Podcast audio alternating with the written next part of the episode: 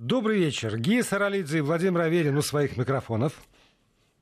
Здравствуйте, друзья. И, как всегда, в это время по четвергам с нами в эфире уполномоченный по правам ребенка Московской области Ксения Мишонова. Здравствуйте, Ксения.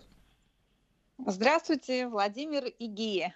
Здравствуйте все. И, э, как всегда, я напоминаю, что если у вас есть какие-либо вопросы, которые касаются детей, семей, учебы, э, не, не знаю, чего, чего еще, что, что с детьми может быть связано, помощи какой-то социальной детям и семьям с детьми, не стесняйтесь, задавайте свои вопросы Ксении Мишоновой. У нас для этого есть WhatsApp и Viber. Пишите, пожалуйста, на номер 8 903 170 63 63 8 903 170 6 6363. Либо, если вам удобнее посылать смс тогда на короткий номер 5533 5533 присылайте э, смс-сообщение. Главное, не забывайте начать его со слова «Вести» любыми литерами, кириллицей или латиницей. Тогда это точно придет сюда. Ну и раз сюда, то тогда, соответственно, и Ксении Мишоновой.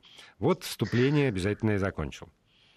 Э, Ксения, можно все-таки, мы говорили с вами в одной из наших прошлых программ по поводу обучения дистанционного, но я вот буквально сейчас, даже вот сидя перед монитором, вижу там в, в одной из социальных сетей э, какие-то призывы э, к тому, чтобы ни в коем случае не допустить э, дистанционное обучение, как там э, не резервную временные, э, вот, а Э, введение его повсеместной и навсегда, и на всю жизнь, и во веки веков. И хотя мы об этом неоднократно говорили, но мне кажется, раз у людей есть еще все-таки вот эти опасения, там даже петиции какие-то подписываются, давайте все-таки разъясним по поводу дистанционного обучения и что же предлагается там Министерством образования и Советом Федерации все-таки э, по этому поводу разработать. Ну, э, на самом деле удивительно. Мы говорили об этом неделю назад, но споры и возмущения родителей, опасения родителей, как вы абсолютно правильно сказали, не утихают. А, вот уже 7 дней нам тоже поступают обращения, чтобы мы вступились, заступились и тоже высказали свою позицию. Но я бы еще раз все-таки хотела напомнить, что ровно неделю назад э, министр просвещения Сергей Кравцов, которого вот цитировали в новостях, а, сказал, что дистанционное обучение – это, безусловно, временная история. Но для того, чтобы иногда ею пользоваться в дальнейшем, а у нас карантины и до этого были, вы знаете, и на две недели школы иногда закрывали, там осенью или зимой. Более того, дистанционным э, обучением э, а, пользуются э, дети, которые, например, находятся в больницах, да, а, там длительное время, которые дома по какой-то причине не могут посещать школу, дети-инвалиды. Вот для таких э, историй как раз Совет Федерации Валентина Ивановна Матвиенко предложила разработать единые а, профессиональные стандарты, которые бы формулировали требования как к дистанционному обучению, к нормативам, к нагрузке, а, к учителям, что они должны делать, а, по каким предметам должно вестись это дистанционное обучение, как, какие требования э, к этому обучению, что должно быть на выходе, какие контрольные работы и как они должны отправляться. Вот чтобы все это регламентировать, собственно говоря, и собираются издать этот закон. Я и прошу я прощения, Ксения, а вот э, чтобы уточнить, а сейчас э, педагоги оказались в каком-то затруднительном затруднительном положении, каждый вынужден выдумывать свою систему, что ли? Ну, вы знаете, как такового дистанционного обучения у нас это нигде не прописано до этого. Безусловно, а, продвинутые регионы, например, Москва, там Московская область, имеют свои электронные школы. Более того, Московская электронная школа а, дала доступ для всех регионов а, в свою базу информационную, где учителя могут, например, для своих занятий, очных занятий, брать э, разработки учителей, которые э, загружают на эту платформу свои свои уроки. Ну, там такие маленькие уроки, видео какие-то, таблицы, еще что-то, еще что-то. И, грубо говоря, предлагать иногда ученикам для самостоятельной работы тоже такие версии уроков или заданий. Но это было все временное и э, по желанию учителя использовалось, понимаете? И понятно, что учителей все время стимулировали, насколько я знаю, использовать вот эту электронную систему образования. А, даже им какие-то баллы начисляли за уроки, которые они загружали в эту электронную платформу. Но все это было вот по наитию, это все двигалось в цифровом пространстве, все хотели информационного и цифрового будущего, но а, регламентов э, не существовало. Поэтому сейчас, э, знаете, смешные идут мемы уже, ну, от бессилия, от усталости, что учителя посидели, родители все бьются в истерике, а ученики довольно, знаешь, списывают все на пятерки. Вот э, хаос такой, да, все взяли в этой чрезвычайной ситуации все, что могли, и предприняли все, что умели. И э, опытным путем, э, значит, э, кто-то что-то наращивает, кто-то дает очные уроки, ну, вплоть до, не знаю, там, физкультуры, ритмики, рисования, пения, все, вот кто во что гораст. А собираются просто разработать единые стандарты и алгоритмы. Вот и все. И я прошу все-таки не бояться и доверять людям, которые несут за это ответственность. У нас есть министр просвещения, который сказал, удаленка – это временная история. Вот давайте вот на этом поставим точку, будем верить и дальше ждать ну, стандартов единых для образования. А главное, знаете, я надеюсь, что чем нам поможет этот закон? Когда будет понятно, что вот в критической ситуации, не знаю, в ситуации эпидемии, в ситуации карантина, надо перейти на дистанционное обучение, тогда все платформы будут готовы, все ресурсы будут э, готовы, увеличивается э, как раз и э, ресурсы электронные, и доступ, и возможность взять на прокат, не знаю, планшет, электронный гаджет или еще что-то, и все будут знать, как это делать в случае чего. Ну, в общем, наверное, это полезно. Это как э, тоже некие стандарты и протоколы лечения для врачей. То есть понятно, что Конечно, каждый специалист да. использует э, их э, для, ну, э, в меру своего профессионального опыта, своих представлений, но стандарт какой-то есть. А вариации на тему, я думаю, никто не, не отменяет, даже при условии, что он будет разработан. Потому что сегодня же тоже есть, в, для, есть профессиональные стандарты для учителей, ну вот назовем это так, очного, реального, как офлайнового обучения. Но при этом же никто не жалуется на то, что все учителя как один под копирку э, ведут одинаковые уроки, шаг лево, шаг право, расстрел, и никто не имеет права на какие какие-то свои авторские методики и индивидуальный подход к детям. Нет, конечно, но, знаете, я вот э, тоже общаюсь с учителями, что а, понятно, все говорят, что нагрузка колоссальная, и на них тоже, потому что э, если нам кажется, что вот они отвели эти уроки, мучили нас и наших э, детей, потом принимали домашнее задание и все, то нет. На самом деле учителя сейчас э, в связи с сложившейся ситуацией проходят у компьютера по 8-12 часов, потому что их работа на этом не заканчивается. У них свои бесконечные ВКС, установки от а, управления образования, от директоров школ, как раз вместе советуются, как дальше быть, как э, лучше преподавать, как, как лучше значит, спрашивать результаты, как проводить проверочные работы. То есть у них реально все это тоже возросло в несколько раз. И поэтому, чтобы вот в следующий раз, не дай бог, мы, конечно, хотим, чтобы этого больше не случилось, но мы должны понимать, что это вариант возможен. А, при каких-либо условиях. Э, все будут знать, что делать, э, какую кнопку нажимать, э, а, сколько времени реально быть за компьютером им и, и собственно говоря, детям. Это тоже очень важно. Ксения, по поводу еще учебного года, сегодня появилась информация со ссылкой на Минпросвещение, э, что, э, скорее всего, э, они, во всяком случае, разрешили досрочно закончить учебный год для первых восьмых классов.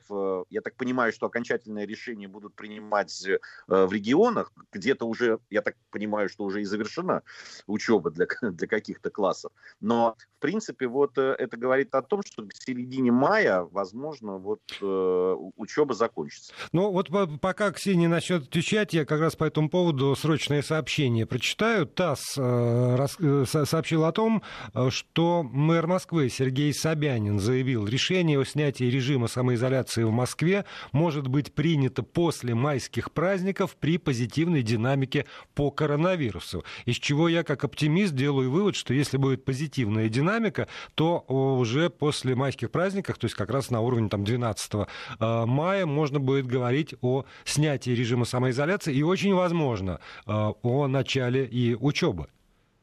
Нет, на самом деле, эм, э, значит, сегодня ситуация выглядит так. Действительно, регионам дали на откуп решение о завершении досрочном учебного года.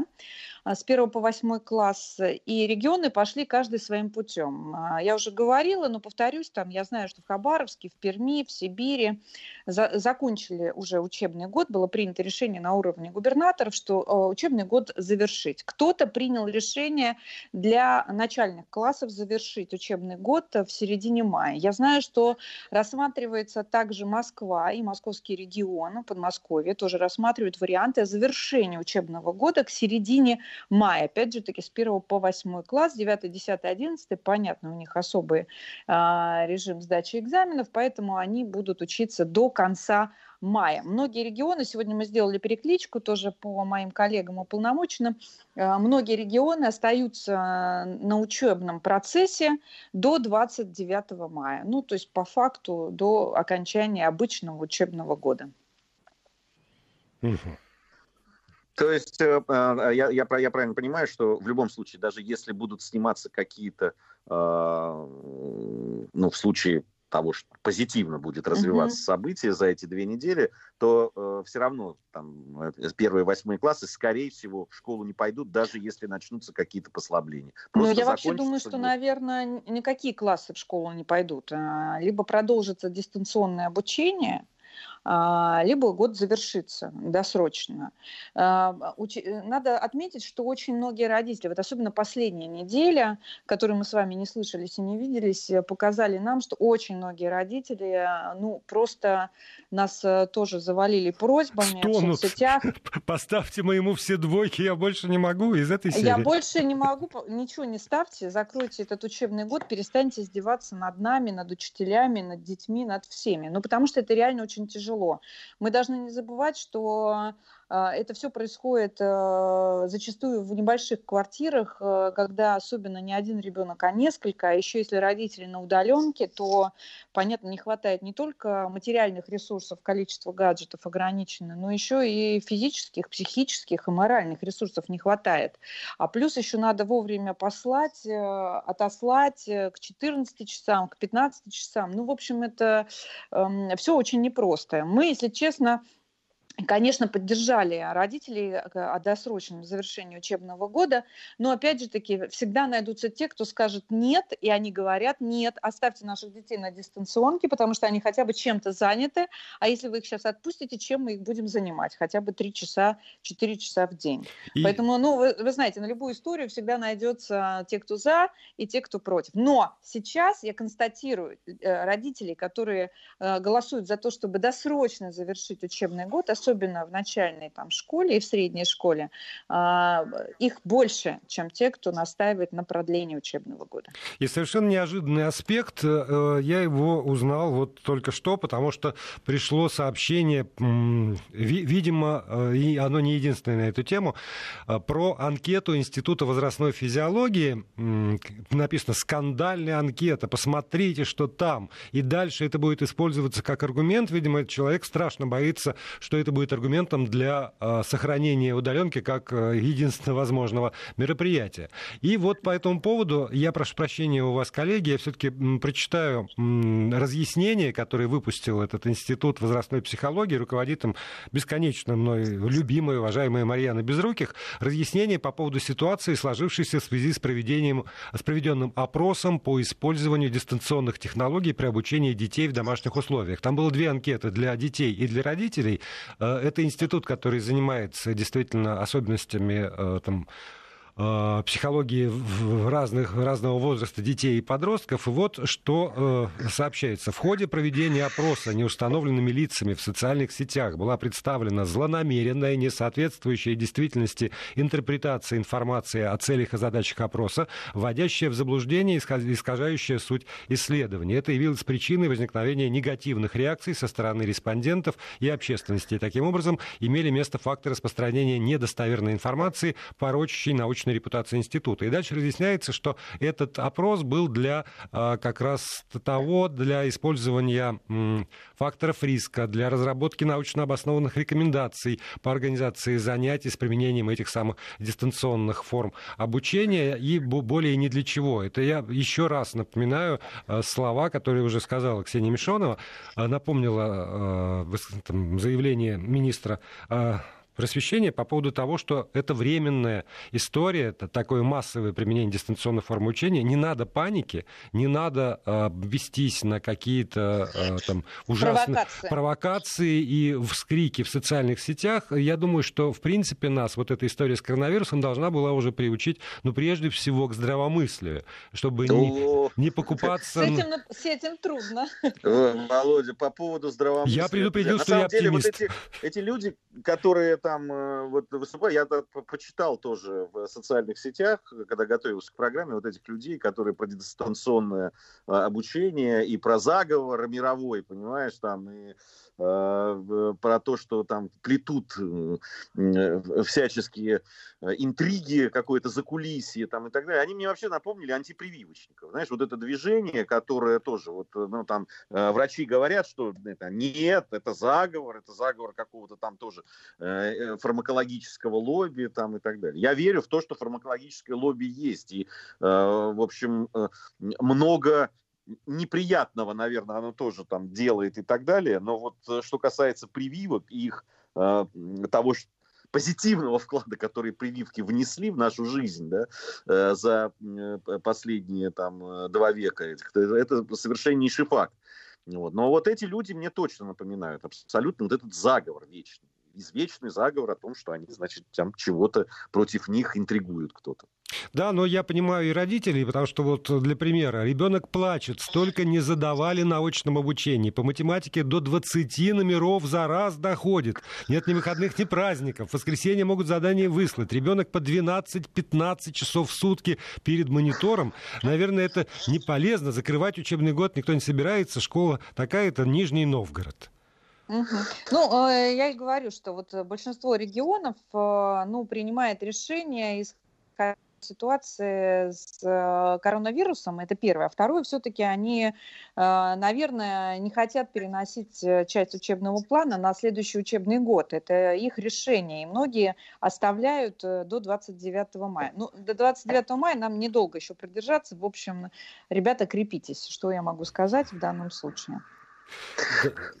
Ну, может быть, э, давайте тогда эту тему с, э, с удаленкой э, завершим. Еще угу. раз напомнив, что это, надеемся, все не навсегда, как, как не навсегда. Коронав... Да не надеемся. Коронавирус. На самом деле, Володь, надо жестко абсолютно. Мне кажется, вот эти наши иногда политесы, надеемся, там это, нет. Здесь совершенно очевидно. И если будет по-другому, то мы со своей стороны, как журналисты, наверное, там уполномоченные по правам Да детей, мы первые вот, выйдем и, и будем, конечно, да. требовать требовать э, э, очного э, обучения. Все Конечно. понимают, что качество дистанционного обучения, я, я даже не могу посчитать, во сколько раз это ниже, неэффективнее и, конечно, наносит вред реально здоровью детей и родителей тоже, кстати. И мы еще потом будем это, будем долго это лечить на самом деле. А вот слушали, наслушали и, наконец, решили. Все равно мы вам не верим, образование разваливают, бесплатным останется только дистанционное, а очное станет элитным. Ну тогда новости и снова будем будем объяснять.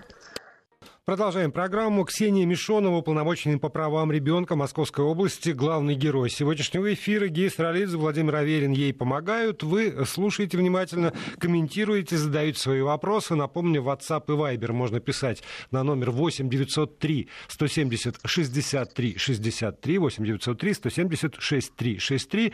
А смски отсылать, если вам так больше нравится, на номер 5533 со словом «Вести» в начале этого этого сообщения. Ну вот э, я перед новостями зачитал вот это, мы все равно вам не верим. Я не знаю даже, как, как на это ответить, но если все равно не верят, что бы мы ни сказали, правда? Нет, ну, знаешь, это, это ромашка надоела, верю, не, не верю.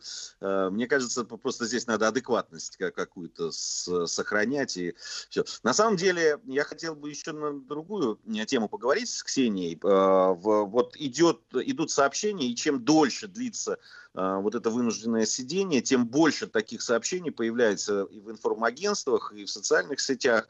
Это то, что э, увеличилось количество там, бытовых конфликтов и с участием детей в том числе. Но я так понимаю, что а, вот этот уровень а, подскочивший а, конфликтов внутри семьи, там, внутри э, домов э, и так далее, оно в любом случае сказывается. Даже то, что э, говорят о том, что много может быть вот разводов, ведь это тоже в конечном счете скажется на детях. Ну да, безусловно. Это, кстати, очень актуальная сейчас тема, и мы все про нее думаем, потому что а, я могу сказать, что количество обращений, связанных с семейными конфликтами, вот за два месяца режима самоизоляции в мой адрес выросли более чем в полтора раза, на 58%. Это обращения, которые связаны с внутрисемейными конфликтами, разводами родителей, правом ребенка на общение с родственниками. И э, с учетом ситуации с соблюдением введением а, вот такого карантина очень много обращений идет, а, скажем, от одного родителя, который настаивает на встречах а, и даже готов рисковать здоровьем ребенка в угоду своим амбициям. Причем настаивают на принудительном общении с ребенком в присутствии судебных приставов э, и исполнителей, и даже не влияет э, режим э, самоизоляции. А сейчас суды закрыты, невозможно получить судебное решение о место жительства и порядка общения с ребенком. Поэтому у нас обращения растут. И, ну, Ксения, и... я прошу прощения, вот uh я хотел бы уточнить, а получается по большому счету некий правовой вакуум, то есть введен режим самоизоляции, но отдельно никто не оговаривал вот это вот, и меняется порядок, установленный судом для общения с ребенком одним из родителей, не меняется, и тут каждый родитель, как уж ему Бог на душу положил, так себя и ведет, да? Да, но и э, более того, многие очень, э, я бы так сказала, теперь и злоупотребляют и пользуются режимом самоизоляции. Скажем, папа взял э, детей на выходные и, ну, апеллируя тем, что был э, объявлен режим э, самоизоляции, теперь уже в течение месяца не отдает детей обратно, и не дает э, видеться с мамой, и не дает общаться с мамой. Но у нас много таких примеров, причем не гнушаются ничем. Забирают детей, воруют детей, ну, то есть это такая история. Но знаете, меня что еще волнует? Это уже, будем так говорить, состоявшиеся разводы, да, и которые прошли уже огромный путь. Они не думают, конечно же, про, про детей. Мы много про это говорим, о том, что они калечат своими действиями такими детей. Но меня волнует эм, количество разводов, которые мы, скорее всего, получим после снятия режима самоизоляции. И э, этот факт, э, к сожалению, не только для России актуален. Да? Мы знаем, что в Китае после снятия режима выстроились очереди в ЗАГСы для разводов. А с учетом того, как сейчас разводятся дети, как родители, как сказал Гея, в первую очередь будут страдать, конечно же, дети.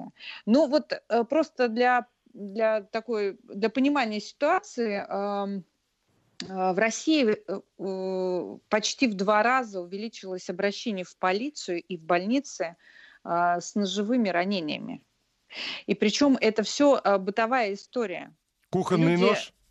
А, кухонные ножи, скажем. Причем, знаете, я читала аннотации ко всем этим случаям, и выясняется, что вроде как обращаются за помощью, да, за медицинской, а, человек а, с ножом в животе. Спрашивают, что случилось, он говорит, ну вот э, резал, чистил, случайно напоролся. Или порезаны руки, или порезано лицо, или порезана шея. То есть э, они не признаются, что это случилось как раз э, с тем человеком и э, кто с тобой рядом находится. Большинство людей, которые обращаются в таких случаях э, с состояния алкогольного опьянения, были случаи даже, когда говорят, что неизвестный меня пырнул ножом, или сваливают вину на курьера, который якобы привез еду, ты открыл дверь, тебя исполосовали ножом, и он уехал. Да? Но это к чему все я сейчас рассказываю? О том, что Понятно, что люди в самоизоляции проходят очень большое испытание. Как кто-то в соцсетях пошутил, что мы не созданы для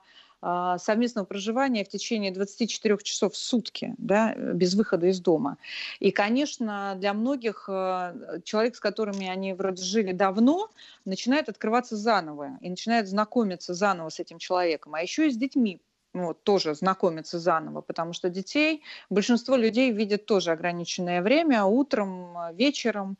И э, вот эта ситуация нас очень волнует. Мы предполагаем, что рост разводов э, будет после реж... снятия режима самоизоляции. Ну, кстати, у нас уже есть сейчас статистика, чтобы мы понимали. У нас в этом году за период январь-март браков было зарегистрировано 156, 600, 156 тысяч 699 в России, а разводов уже на конец марта, то есть это на тот момент, когда ЗАГСы перестали работать на разводы, а, зарегистрировано было 142 тысячи 056 Эм, разводов. Это чуть-чуть эм, больше, чем в прошлом году. Но пока у нас нет статистики, соответственно, за апрель и за май, потому что ЗАГСы не работают. Но я тут пытаюсь собирать статистику, э, конечно же, опять не, не в ЗАГСах, не, я не социолог, как вы понимаете, но э, вопрос для наших слушателей, во всяком случае для тех, у кого есть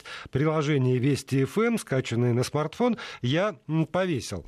И следующую формулировку он выбрал. Ваши семейные отношения в период самоизоляции укрепились.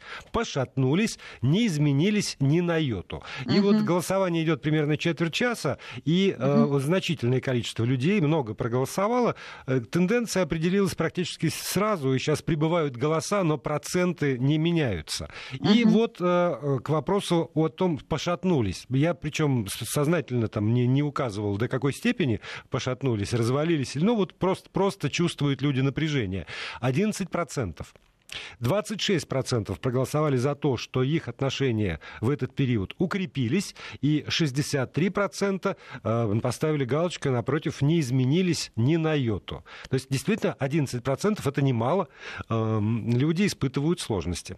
В семейных отношениях как раз. Ну, это еще, вы знаете, на самом деле, я думала, гораздо больше будет. Если так, может быть, даже мой прогноз э, а, наверное, надо поменять на более оптимистичные, если так, потому что мне казалось, что сейчас больше признаются, либо люди еще не готовы признаться, что их отношения Л- Ксения, Ксения, либо нас слушают как раз те люди, которые, в общем, э, с умом относятся к своим семейным отношениям, отношениям с детьми, а те вот, у которых уже нож торчит э, вот внутри, те нас не слушают по определению. Из-за этого у них в итоге нож оказывается в том или ином Но месте. Тут, тут Тут надо еще понять, на самом деле, там 60% у которых ни на йоту не изменилось, а у них были хорошие отношения или не очень, Ну вот, слушай, меня... Может быть, они были на грани развода. Да, меня опять подводит мой оптимизм. И, может быть, это то, что я личный опыт экстраполирую на, на всех. То есть я считаю, что если не изменились, значит, было все прекрасно замечательно, как, как, как у нас с тобой, по крайней мере. Э,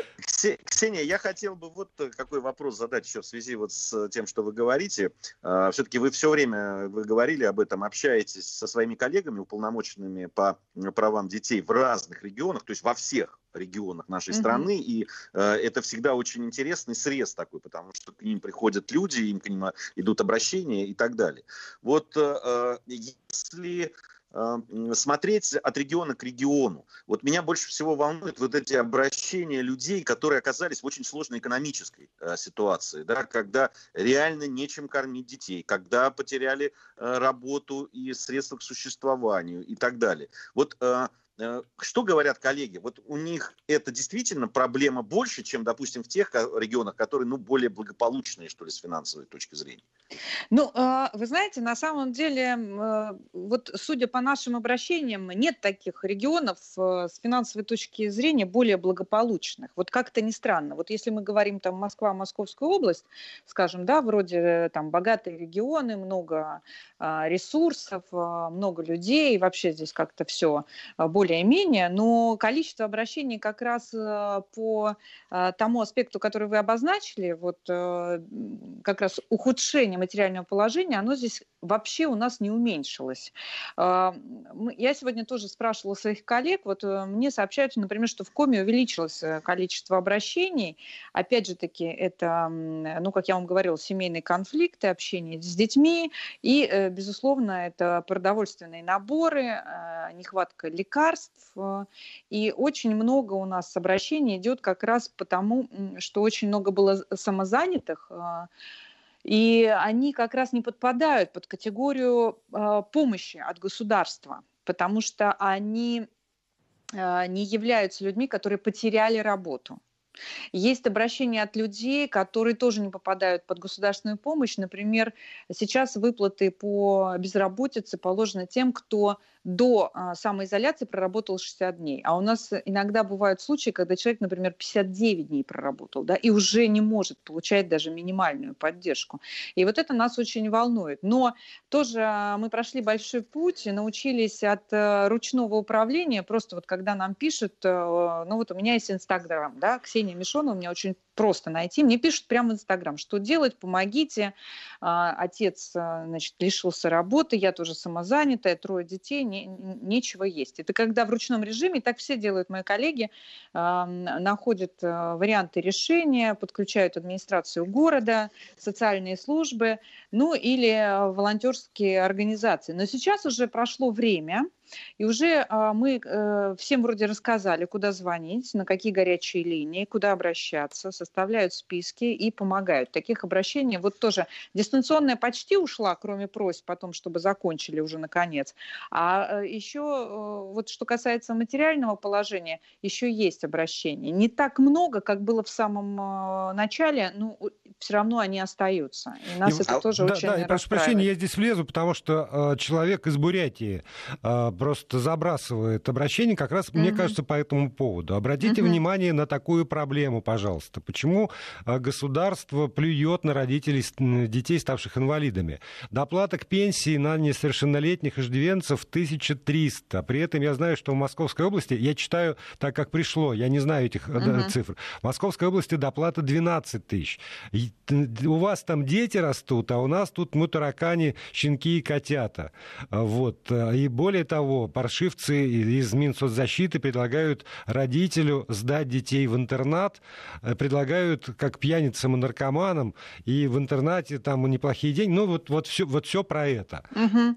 Ну, в данном случае всегда мы тоже, знаете, мы уже люди опытные, такие стрелянные. В данном случае дайте конкретно, э, значит, кто вам конкретно предложил, как зовут сотрудника, какая соцзащита, какого города, какого района предложила вам сдать детей в интернат. Это первое. Вы можете обратиться, опять же, таки, к моим коллегам уполномоченных. Они все работают в регионе, сейчас в круглосуточном режиме, принимают ваши обращения и готовы разобраться.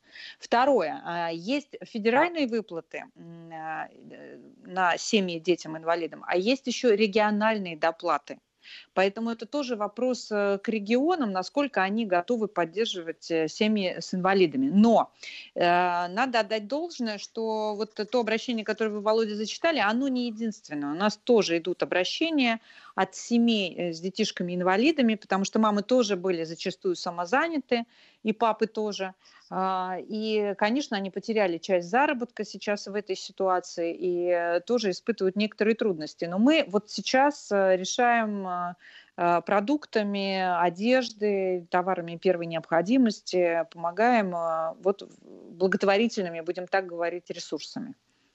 Я... Скажите, Вы... вот Ксения, если можно один вопрос. Вот вы э, сказали про Инстаграм, куда пишут, но ведь да. много действительно горячих линий, там, э, на которые можно. В конце концов, есть там э, да, почта и телефон у аппарата, у всех уполномоченных во всех. Угу. Почему пишут все-таки вот в лично? Это, это желание людей ну, достучаться Коллеги, вот прямо, 40 секунд, говорить... имейте в виду.